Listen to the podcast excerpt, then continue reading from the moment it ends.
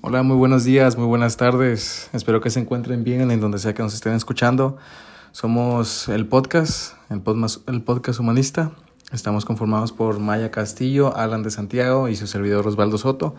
El día de hoy vamos a hablarles sobre el humanismo. Para empezar, el humanismo pues se enfoca, como su nombre lo infiere, en el humano, en el humano en su totalidad, en su experiencia y él como el centro especialmente de la práctica clínica en este caso. Sus fundadores principales son Abraham Maslow, el cual desarrolló la teoría de las necesidades, la pirámide de las necesidades, y Carl Rogers, el cual, igual ambos de origen estadounidense, conforman los principales desarrolladores de esta teoría. Pues empezando con Maslow, este, comentabas ahorita y creo que muchos lo conocemos, ¿no? A Maslow, por su teoría o la famosa jerarquía de necesidades. Todos hemos oído hablar de la pirámide de, la pirámide de Maslow. Sí. Que, que, o sea, el básico conocimiento que tenemos de eso, vale, ya el enfoque humanista se centra en el humano. Y es como el humano, más lo que quiere explicar más o menos, es que el humano tiene estas necesidades que quiere ir cumpliendo para llegar a lo que se llama la autorrealización. ¿Verdad? Entonces, más que nada lo, lo, lo que puso Maslow hasta abajo fue lo de, la fisiología, lo más básico, ¿no?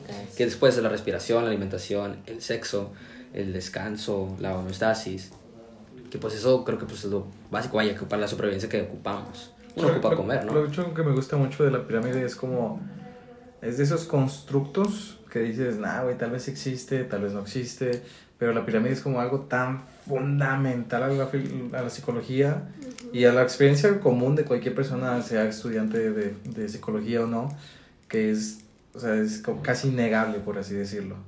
Yo de hecho tuve experiencias personales con, con, esta teoría, o sea, ya conociendo la teoría, yo la apliqué en mi vida cotidiana, en mi día, no en mi día a día, supongo que lo hago inconscientemente, pero una experiencia especialmente drástica, extrema, por así decirlo. Claro. Tuve, tuve que usarla porque digamos que yo estaba cursando un periodo no muy bueno de mi vida donde me corrieron de la casa y me tuve que ver bajo la, la decisión de regresar a la casa o alejarme aún más, irme por mi cuenta a, donde sea que la vida me haya llevado.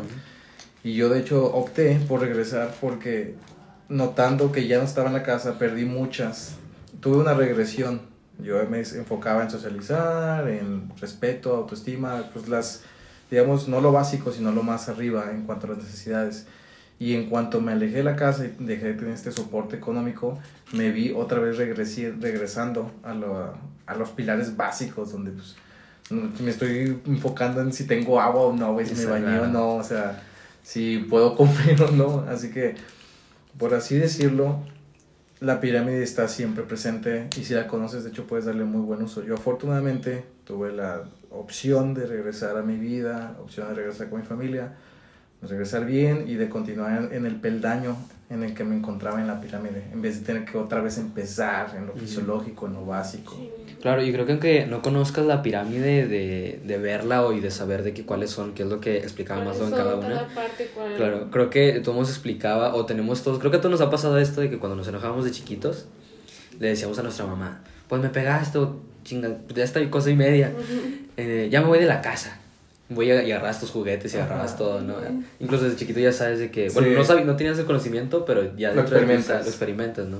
Y, y ahora ya en nuestra, por ejemplo, etapa de, de juventud que decimos, ya me quiero independizar, ya me quiero ir de mi casa, ya me quiero este, salir pero tomamos en cuenta nada más lo que nosotros queremos sin tomar también en cuenta la pirámide, que es pues lo básico. Vamos a tener que comer, vamos a tener que tomar un techo, vamos a tener todo esto. Y, también puede que, por ejemplo, tú estés dominando, digamos, el tercer, segundo peldaño, ¿no? Donde no te tienes que preocupar por lo fisiológico porque alguien se toma el, el cargo de eso. Pero eso no significa que tú domines lo fisiológico. Claro. O sea, yo en mi caso, tal vez estoy hasta tiempo presente, no soy totalmente mi cuestión, mis necesidades fisiológicas están cubiertas, sin embargo, no necesariamente por mí directamente.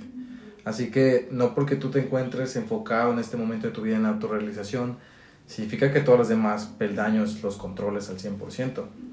A veces es como una mezcla, en donde tal vez tú estés aquí, pero es porque alguien más te está echando la mano. Alguien te está ayudando a tener un chorro de respeto, fama, o alguien te está ayudando a tener un chorro de dinero económico para subsidiar lo fisiológico. Hay muchos. El único que sí tal vez es el único totalmente independiente, entre comillas, o totalmente de tu cuenta, es el último de autorrealización. en mi Sí. opinión. Completamente. Y claro, entonces ya para mm, darles, eh, o sea, ¿cómo Cerrar el tema. cerrar más o menos el tema.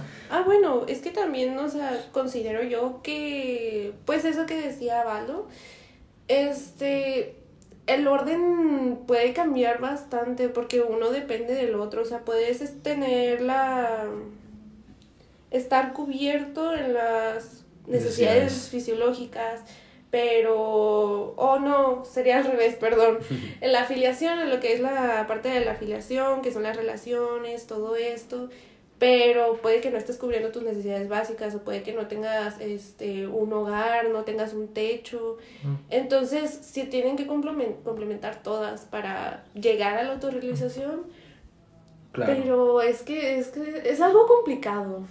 De hecho, sí, siento que, por ejemplo, a veces la gente puede tener a medias cubierta cierto. Por ejemplo, digamos que tienes una casa, Mm, pero no necesariamente es tu casa, está rentada. Sí. Así que, o digamos que tienes dinero, pero muy por encimita de apenas y Claro. subsistir. Y eso tiene sus repercusiones, digamos, con lo social. Hay gente que viene aquí a la escuela, trabaja, tal vez no vive independientemente, entre comillas, que es lo que decíamos, renta. Y puedes ver a veces cómo, cómo eso se filtra en lo social, cómo tal vez esta persona no se ve que carece en lo social porque carece en los anteriores. mm, Ujú. Y como a veces ves que dices, ah, este güey está algo raro, güey, como que socializar no es lo suyo, porque no ha, no ha tenido la libertad de enfocarse solo en eso. Claro, Sí. y creo que Maslow puso estos en, en orden, este, por un motivo, ¿no? Este, y vamos desde las necesidades más básicas, como ya comentamos, hasta las sociales, emocionales. Eh, creo que Maslow no quería considerar a las personas como tipo juguetes o como de que, ah, ya tiene esto, necesita para la vida o esto. ¿sabes, no? Sino que creo que él pensaba a lo mejor que la gente puede hacer más y descubrir más. Eh, de- cuando uno llega a la autorrealización o cuando pasa por todo esto, ya dices, eh, digo, es- y esta pirámide no es como de que de, de toda tu vida. ¿A qué me refiero? Que, ay, ya completé el primero y ya pasaron cinco años. No, esta pirámide creo que es día a día que la vamos usando, ¿no? Día a día que pues tenemos que comer, que tenemos que socializar, que tenemos que llegar a nuestra autorrealización. Y es, y es a los momentos, más lo llamó momentos de júbilo o éxtasis, también como experiencias cumbre, que es cuando ya al día tú llegas a tu autorrealización de que, ah, bueno, este día creo que nos ha pasado todo, ¿no? Este día ya me sentí satisfecho por lo que hice, o ya, ya cumplí cierta cosa. sí, Pero- todas tus necesidades, por Sí, y como decían, a veces, o como decías tú, este, a veces puede alguien cubrir esas necesidades, como puede ser de comida, o alguien preocuparse por tus necesidades, pero va a llegar un momento donde tú vas a tener que hacerlo por ti mismo, ¿verdad? Y ahora sí cumplir esa pirámide tú solo. Entonces, pues, básicamente Maslow creo que es, podemos abordar eso. Algo, más que, agre- que agregar para el tema de la pirámide es que siento, noto ah, como que una, ya sé que obviamente la el pilar es la fisiológica, la más importante, la más básica es la fisiológica, pero sí siento como que hay un poco de decadencia asociado en solo enfocarse en lo básico, como Claro. gente, Sí. gente totalmente excluyendo sus relaciones sociales, Ujú. alienándose de su familia, sacrificando, traicionando, lo que sea, por solo cubrir, decir al final del día, ah, pues tengo dinero. Y es lo único que tiene. Y, o sea, sí está centrado en que es lo más importante a nivel fisiológico, pero no es lo más importante como humano. Es solo, el, solo es una de cinco. Ujú. Y no creo que también, bueno, esa es mi opinión propia, que deberíamos ir así como al día de que, ay, voy a ver mi pirámide de Maslow para ver qué me falta. O sea, ya comí, ya, ya tuve esto, ahora ok, va por mi seguridad. Pues ya mi empleo, ya tengo mis recursos. Ah, no, pues sí. O sea, lo veo no como muy aburrido, pero como muy basado en esto. Creo que esto nada más es una herramienta que puedes seguir, pero no tanto así como que, a ver, ¿qué me falta en el día según la pirámide de Maslow? ¿Me entiendes? O sea, es como, deja que pase el día y ya a lo mejor al final ya puede pasar esto, ¿no? Sí. Y creo que eso básicamente ya aborda todo lo que teníamos investigado y opiniones propias sobre Maslow. Entonces, no sé qué opinan ustedes, creo que ya no. Y ahorita creo que deberíamos enfocarnos en Carl Rogers, el segundo fun- fundador de la teoría humanista. Ok. Carl Rogers, al igual que Maslow, el, el, pues, representante de la teoría, se enfocaba mucho en el paciente. Y de hecho, él no decidía llamarlos pacientes, los llamaba clientes, para pues cambiar, eh, poner las fundaciones para esta interacción que él pues tenía bastante énfasis en. Carl Rogers ideó una teoría llamada en inglés Unconditional Positive Regard, que en español significaría consideración positiva incondicional.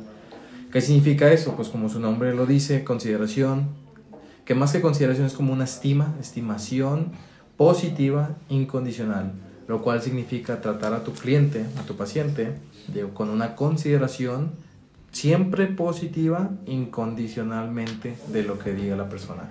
Yo de hecho personalmente experimenté esto cuando tuve mi primera experiencia terapéutica con mi psicóloga. Ella no lo notaba yo, apenas ya que estoy estudiando estos términos ya me he percatado de lo que hacía ella.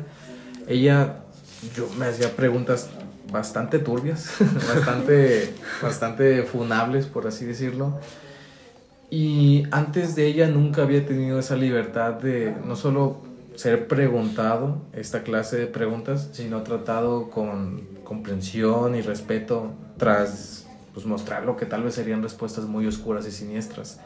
Así que en lo personal, a mí este acercamiento, el cual luego me di cuenta que estaba relacionado con Rogers, me, me fue de gran ayuda. Y no solo en, la, en mi en mi práctica personal, en mi experiencia personal, sino ahorita creo que en el salón de clases puedo notar que muchos de los maestros siempre se refieren a eso de no critiques, no juzgues. Claro. No hay ni bueno ni malo. Sí, no hay ni bueno ni malo. Tal vez es más neutro, tal vez no necesariamente positiva, pero tan siquiera no es negativa. Y... Claro, como tener, o sea, creo que Rogers hablaba un poco de, de la empatía, ¿no? De tener empatía por, bueno, en este caso tu cliente, pero si lo, lo, aplicamos, como tú dices, al salón de clases o incluso a tu familia, este, pues ponerte, muchos tienen el concepto de empatía de ponerte en los zapatos del otro.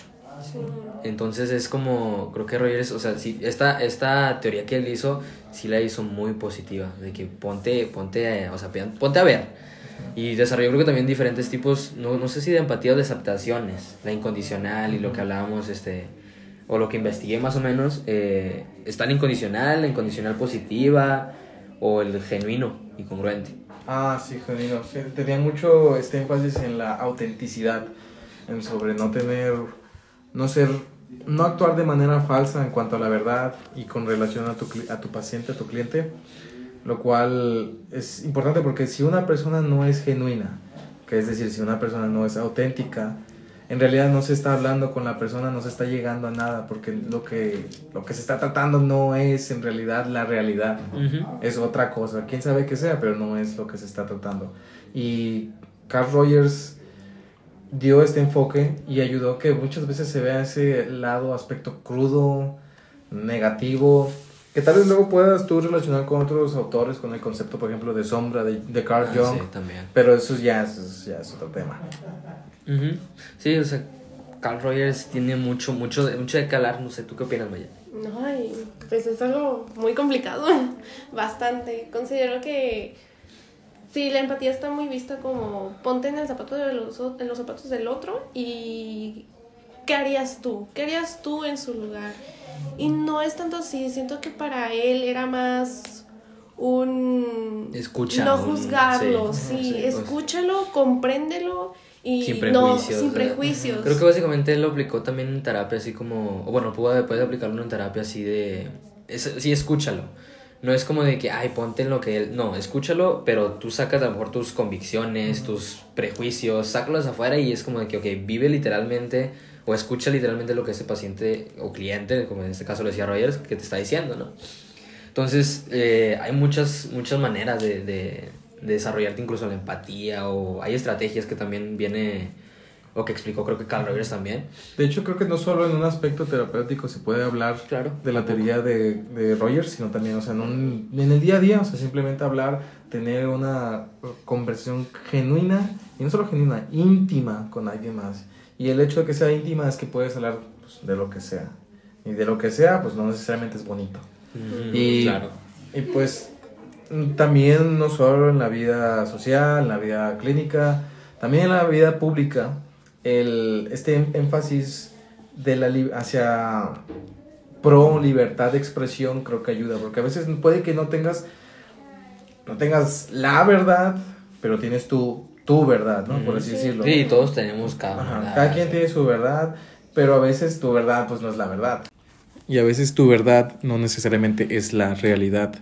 Y este ejercicio de pues, poder discutir no solo cómo te sientes, sino cómo piensas, puede ayudarte y ayudar a los demás a ver qué es lo más plausible, lo más posible, lo más funcional, disfuncional. Y así es como se hace un caldo de ideas y como usualmente la idea que sea la mejor suele idealmente ser la triunfadora. Así que en el discurso, en lo social, en lo clínico, se permea este concepto de, de, de Rogers. Claro. Ahora yo quiero entrar a un tema que, que de Carl Rogers que también es muy, no controversial, pero creo que muchos lo conocen, que es sobre los rasgos de la personalidad. Este, según Carl Rogers, los rasgos de la personalidad que definían a las personas altamente funcionales están definidas según cinco características, que son las que quiero comentar. Y quiero ir una por una, ¿no? Entonces, la primera que, que yo, bueno, que menciona es la apertura a la experiencia. Más o menos de qué habla es no adopta alguna actitud defensiva por defecto ante lo desconocido, sino que prefiere explorar nuevas posibilidades. Creo que eso es algo que podemos comentar también mucho, ¿no? Que, que es como, pues sí, apertura, por ejemplo, yo que tengo en mi bucket list, puede ser eso, ¿no? De que, ¿qué quiero hacer yo? Una es tirarme un paracaídas, otra es en un futuro ser papá, otra es, este, pues sí, pues son cosas que abiertas a experiencia, ¿no? Otra pues, pues cosas así, ¿no? No sé, ustedes, ustedes por ejemplo, ¿qué tienen en su bucket list? Así que digan, wow, yo quiero hacer esto, estoy, estoy abierto a esta nueva posibilidad de hacer, o estoy abierto a experimentar, incluso aquí en la escuela, meterme a algún club, meterme a algún, cualquier cosa. La verdad es que yo no tengo uno como tal. O sea, siento que es más que me dejo llevar por las experiencias. Si se me da la oportunidad, yo me dejo llevar si es que veo que me podría agradar. Y si no, pues no lo hago y ya no tengo una lista como tal de lo que me gustaría hacer. Claro, y creo que con eso puedo pasar al segundo punto. Antes de que, que bueno, antes de que pasara eso, ¿tú tienes algo también, Maldo? O sea, Yo, ¿qué yo sí, yo, pues tal vez no es necesariamente una idea mía, ahorita que mencionabas lo de ser padre y la fregada, pues tal vez, tal vez, tal vez, pero no necesariamente es algo que a mí se me ocurrió, pero ya una vez siendo propuesto eso, pues todavía tengo, estoy abierto a la experiencia, por así decirlo, ¿me entiendes? ¿De una familia de ser padre o Sí, de una familia, de ser padre, de crear un hijo, de, ¿entiendes? De tener un matrimonio con, con hijos, todo eso. Me gustaría, estoy abierto, ojalá y, y, y se dé de una buena manera, pero eso es una, ese sería un ejemplo. También creo que hay que diferenciar entre apertura de la experiencia entre eres espontáneo o- Claro. o, eres impulsivo. Ajá.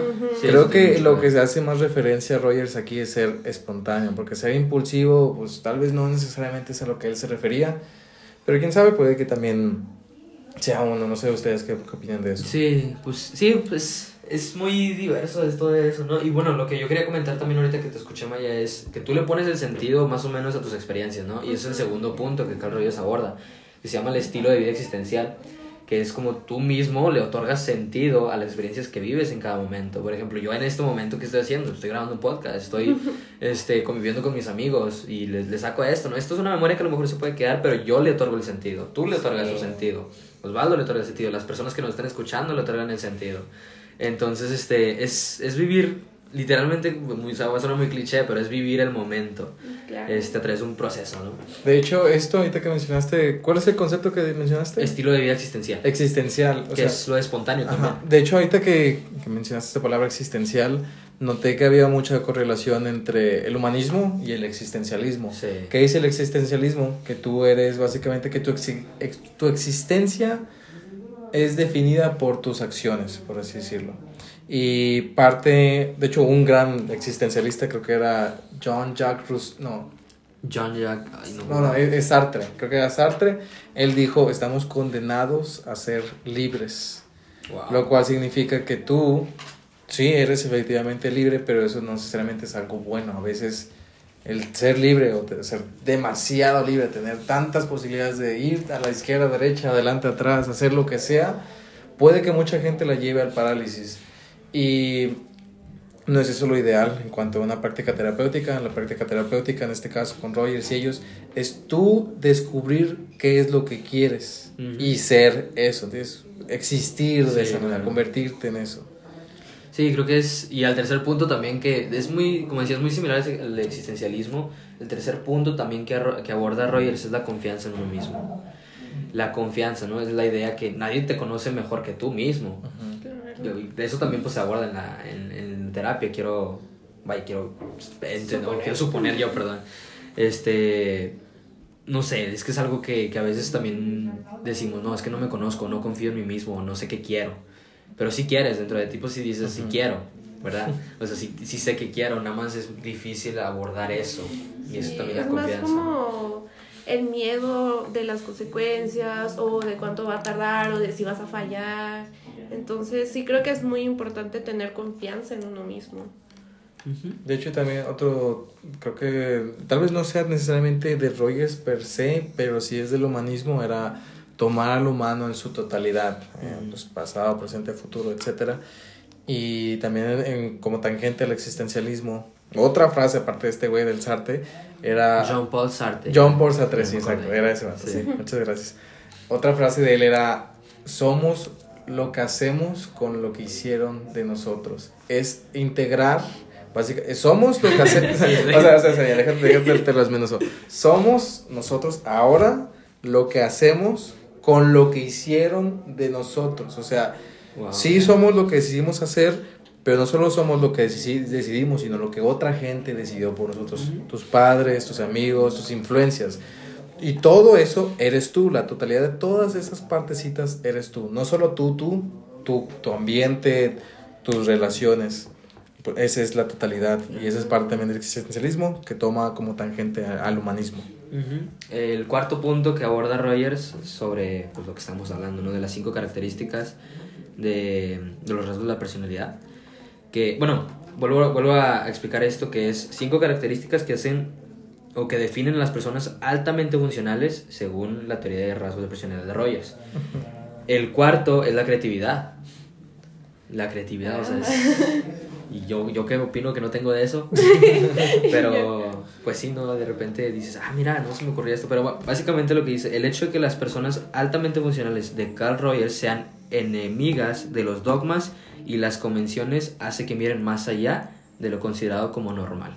De hecho, yo creo que sí, siento que mucho del humanismo también se va pues, a lo no necesariamente liberal, pero más hacia ese lado. No es una teoría muy conservadora que digamos. De hecho, era una teoría en su época muy novedosa, por así decirlo. Controversial. Ah, tal vez no controversial, pero simplemente no se solía ver así. Solía ser tú, tú eres definido por la religión. Tú eres definido por tu sociedad, tú eres definido por tu pues, partido, partido político. ese era el fin del humanismo, ¿no? Separarse un Sí, separar al humano de todo eso. Sí, todo sí antes, antes me acuerdo o haber escuchado, eh, más lo escucho por mi apellido, ¿no? De que antes eras, ah, no es el hijo de, Ajá. ¿verdad? sí. Y ahora ya es como que no, pues es él. Él es él, el individuo, no es él relación de tal.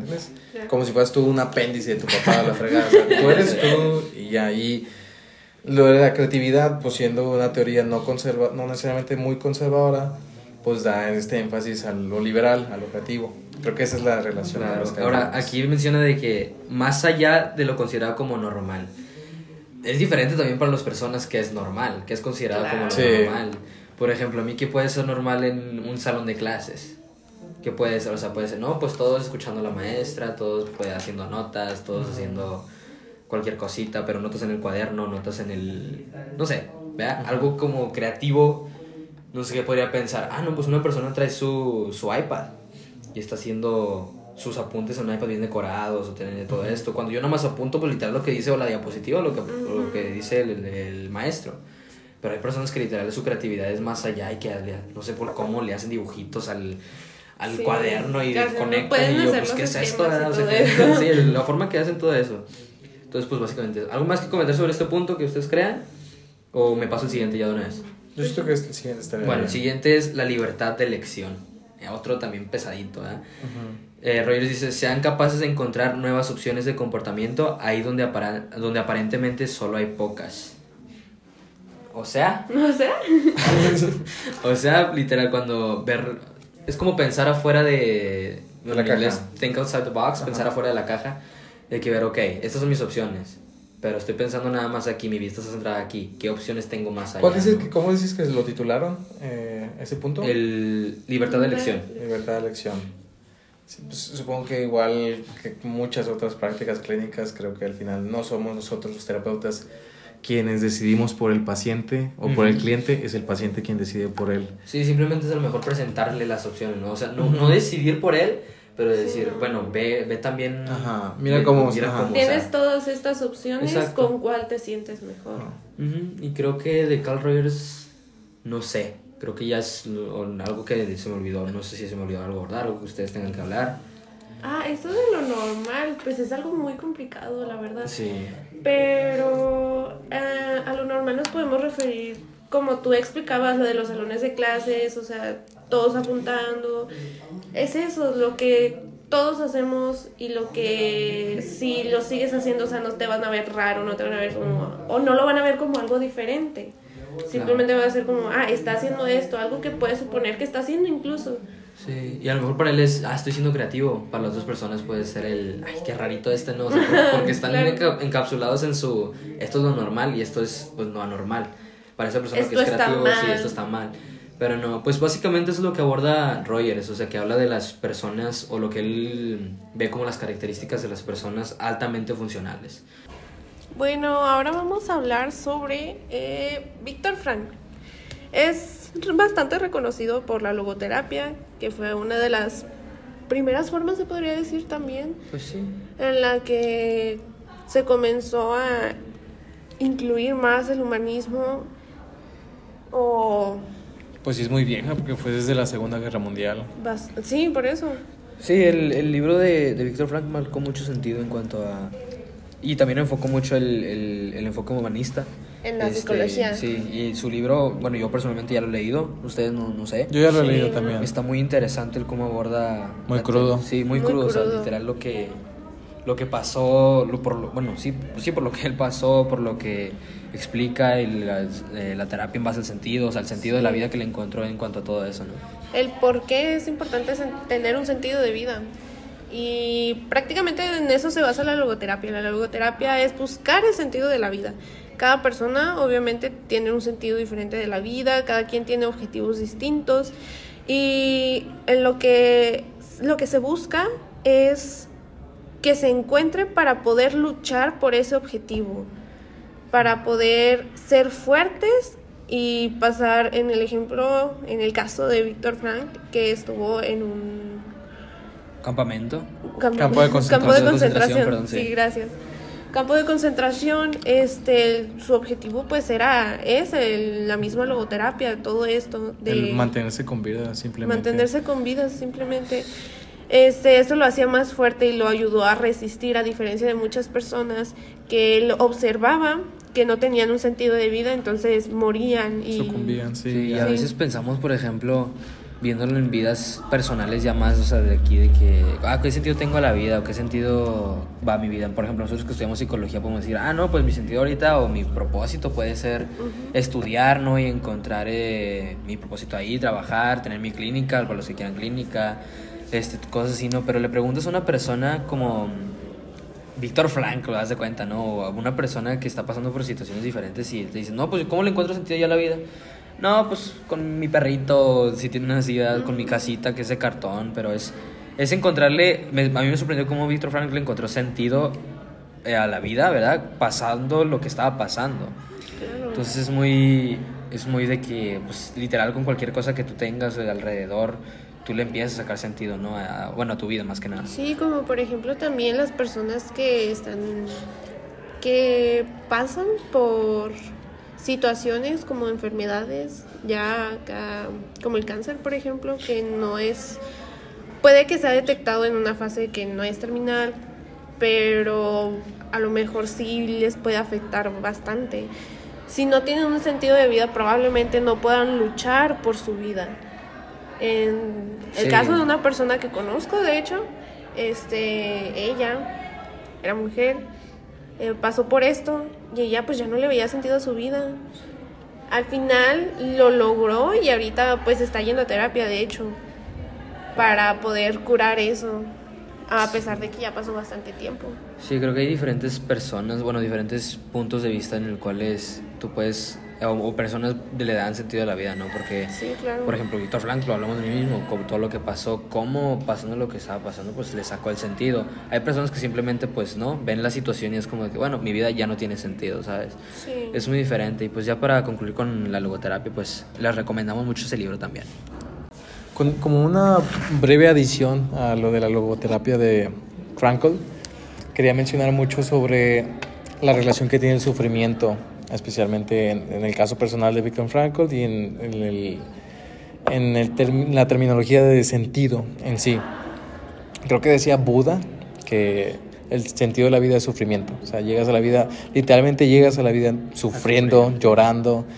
Y parte cotidiana de la vida de todo ser humano, y creo que casi todo ser viviente, en parte es el sufrimiento.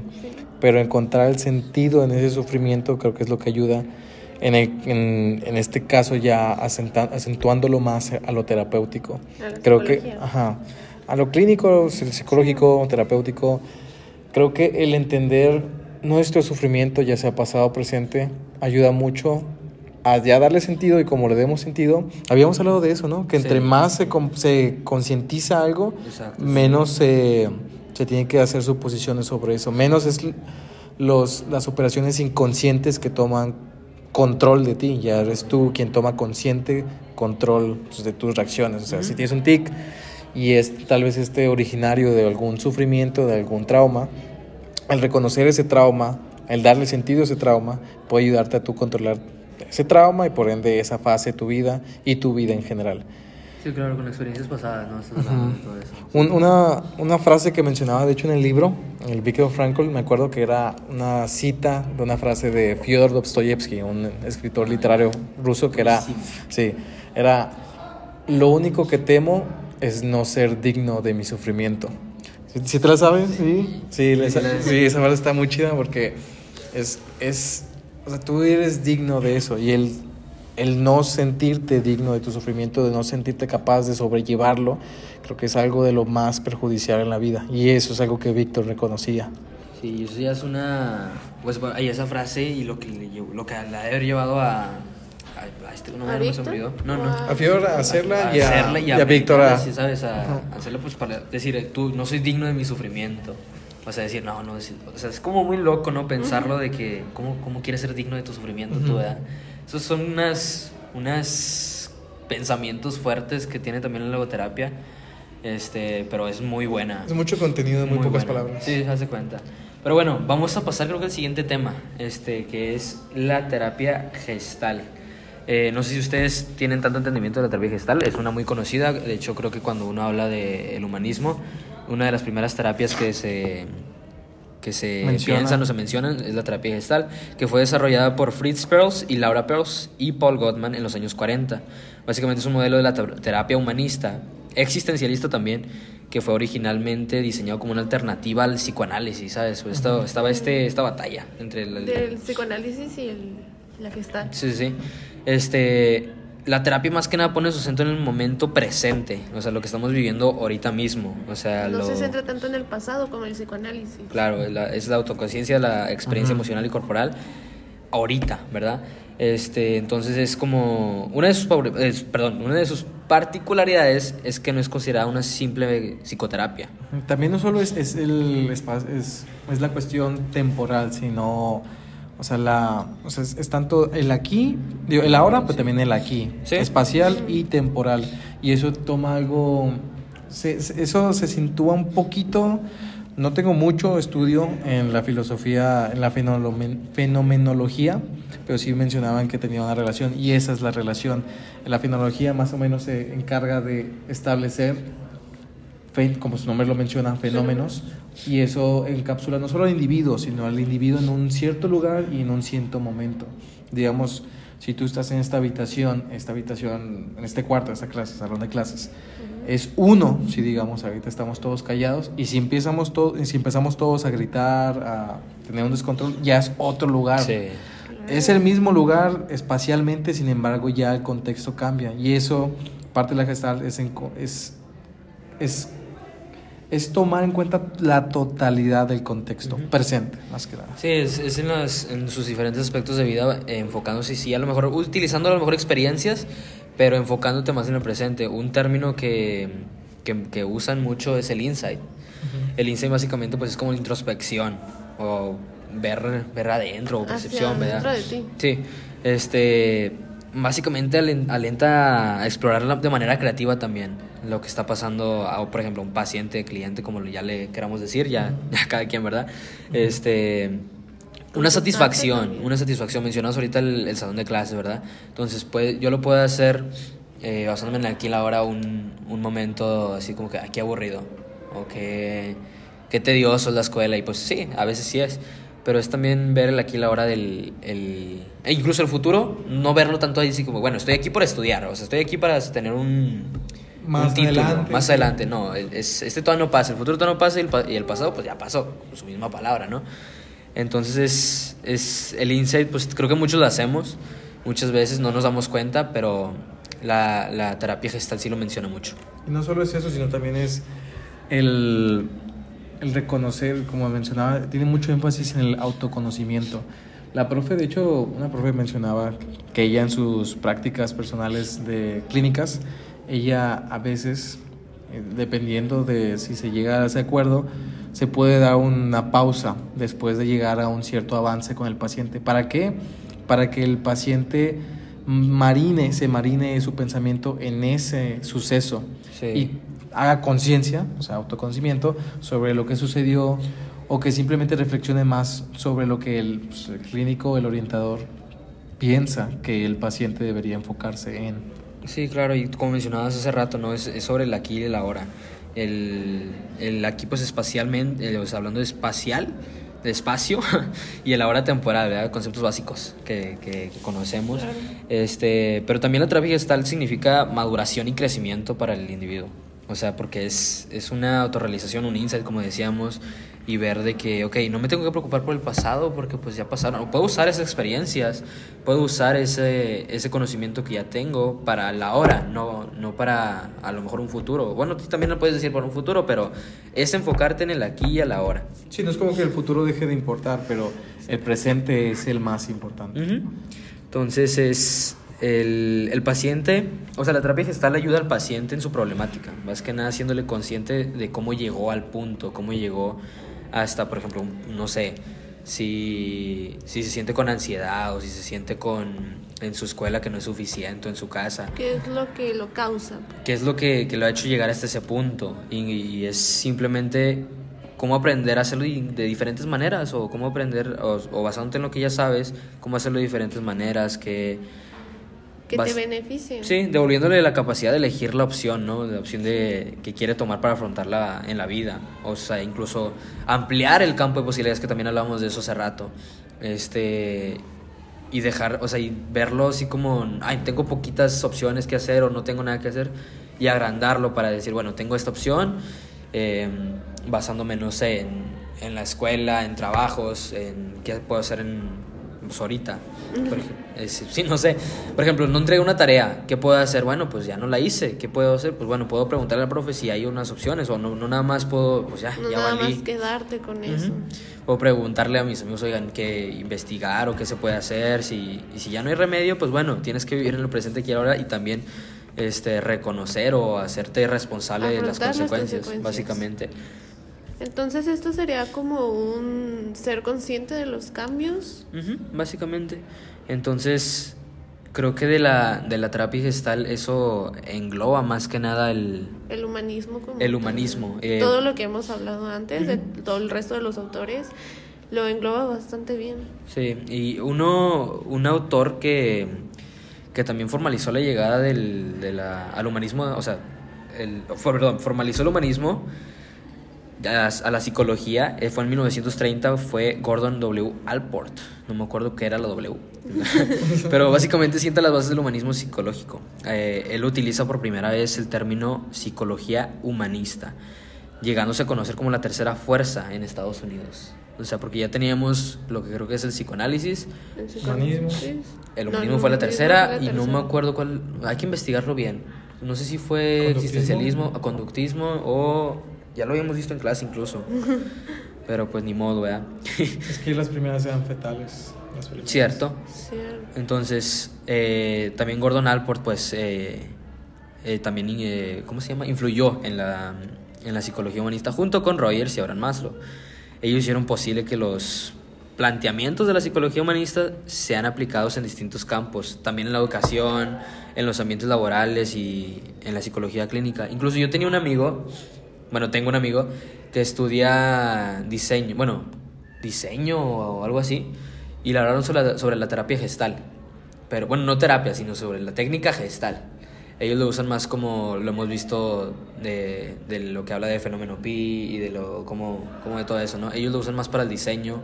Este, Como una herramienta. Sí, más, más que nada como una herramienta. Y cuando yo le menciono, ah, no estoy viendo la terapia gestal, dice, ah, chis, ¿cómo que terapia gestal? Eso no es para diseño, eso no es un de fondo, cosas así, porque pues si lo ves así, pues también lo vemos de diferentes maneras, ¿no? Porque está lo de figura fondo, fenómeno pi, todo eso que pues son cosas que también descubrió la gestal.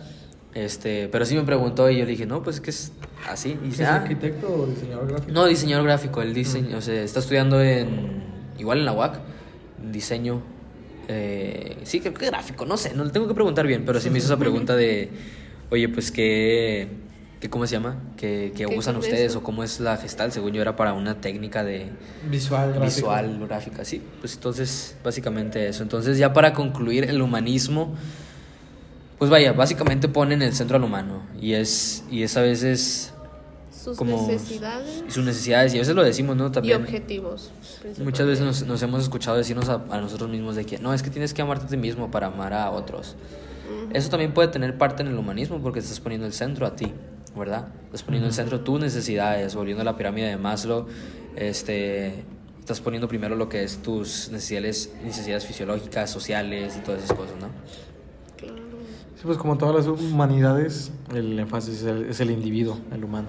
Así que tal vez haya otras que se enfocan en, en acercamientos más grupales, más colectivos. El humanismo toma un poco más un descanso sobre enfocarse tanto en los conglomerados, los grupos. Se enfoca más en la individualidad. Exacto. sí claro entonces pues Eso sería todo. Gracias. muchas gracias por escuchar nuestro podcast si es que lo escucharon ¿verdad? Si no, Por pues, disfrutarlo. Por si es que lo disfrutarlo. disfrutaron. Esperamos que lo hayan disfrutado. gracias nos vemos bye Bye, adiós. Bye.